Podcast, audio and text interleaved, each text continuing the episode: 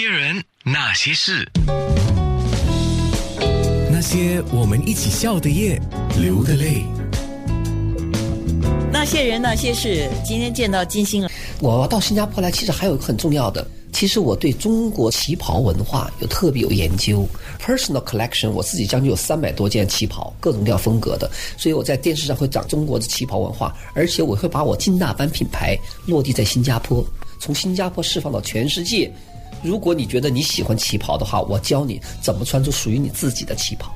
我先把我自己身材练好呃，。不用，我就按照你的身材给你做，跟身材没关系，只要那个图案、面料、样式准确，每个女人穿上自己的旗袍都好看，它跟身材没关系，看怎么做，看怎么做。